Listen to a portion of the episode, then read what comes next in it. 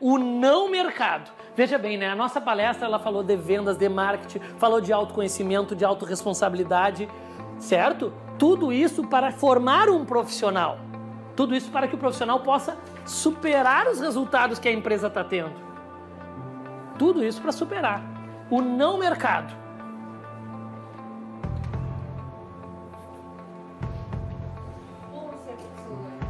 Exatamente. Aconteceu o seguinte, talvez alguns de vocês já tenham lido esse livro, um livro chamado O Oceano Azul, o Oceano Vermelho, um livro de marketing muito bom. E um dos ensinamentos do livro é sobre este belíssimo e ilustre circo.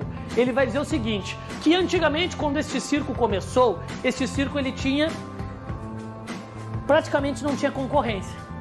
De repente começaram a surgir outros circos.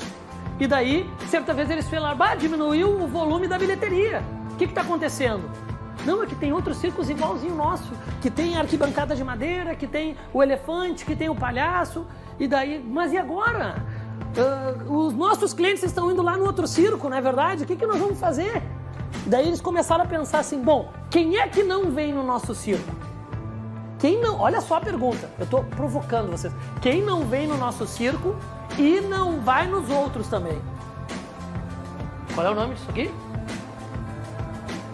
O não mercado. E eles começaram a pensar: bom, tem pessoas que não vêm no nosso circo por pesquisa porque não gostam de sentar nessa arquibancada de madeira. Tem pessoas que não vêm no nosso circo porque acham que o palhaço é um idiota. Não gostam de palhaço, pô. E tem pessoas que não vêm no nosso circo porque não gostam que tem animais no circo. Eles perceberam assim. Então, quem sabe a gente faz um circo que a arquibancada seja estofada, já que nenhum circo está oferecendo. A gente faz um circo que, em vez de palhaço, a gente pega profissionais do nível Disney, que são artistas, ao invés de palhaço, para atender esse.